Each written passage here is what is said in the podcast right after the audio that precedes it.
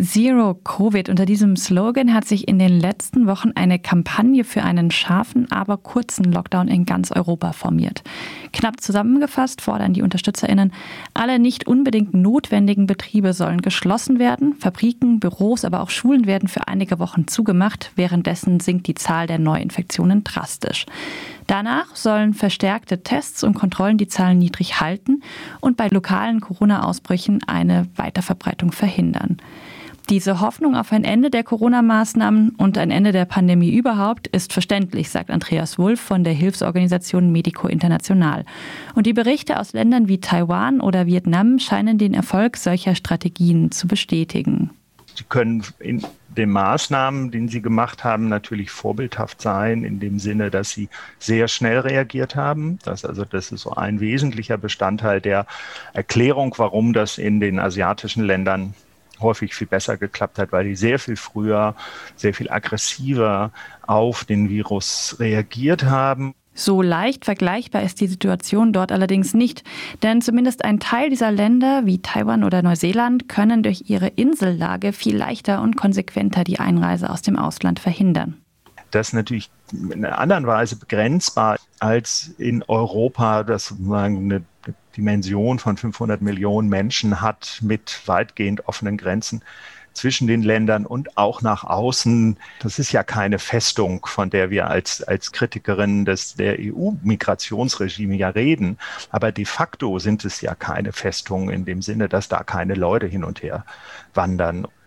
So sehr man sich anstrengen soll, natürlich auch möglichst viele Infektionen zu vermeiden, erscheint mir das deswegen keine so naheliegender Vergleich. Ob ein harter Lockdown tatsächlich den gewünschten langfristigen Erfolg bringt, ist auch unter Epidemiologen umstritten. Gleichzeitig stellt sich die Frage, wie gut sich auch innerhalb eines Landes wie Deutschland die vorgeschlagenen Infektionsschutzmaßnahmen umsetzen lassen. Wenn schon bei vergleichsweise kleineren Ausbrüchen einzelne Landkreise zu roten Zonen erklärt werden sollen, geht das an den Lebens- und auch Arbeitsrealitäten der Menschen vielerorts vorbei. Die menschlichen Bedürfnisse nach Nähe und Körperlichkeit und, und, und Gemeinsamkeit sind die Infektionstreiber. Andreas Wulff sagt deshalb, viel wichtiger wäre es, einen langfristigen und solidarischen Umgang mit der Infektionsgefahr zu finden. Ja, ich denke, die Debatte um mit Corona leben lernen heißt natürlich, die Todesfälle zu verhindern, die Lebenssituation der Menschen zu verbessern, die tatsächlich massiv betroffen sind davon. Auch die Zero-Covid-Kampagne stellt die Forderung nach Solidarität ins Zentrum ihrer Strategie.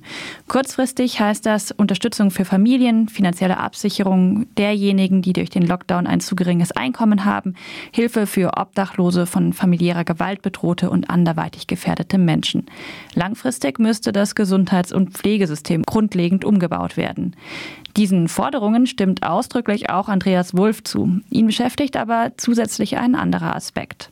Es gibt ein Kontrollbedürfnis, das wir haben, aber die Fantasie, das komplett kontrollieren zu können, was da passiert, das ist falsch. Und das ist auch, finde ich, gesellschaftlich nicht richtig.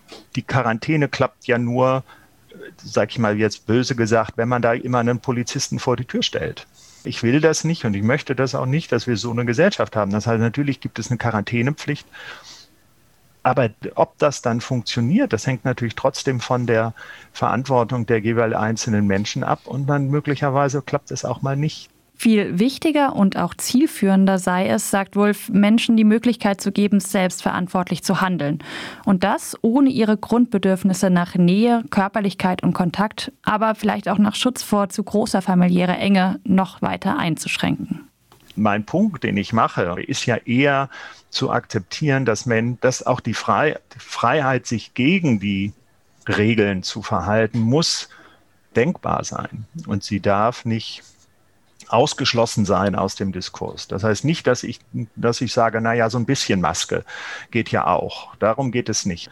Tatsächlich diese Idee, ich bin für mich und für die anderen verantwortlich. Und ich verhalte mich so, als hätte, alle verhalten sich so, als hätten sie Covid-19.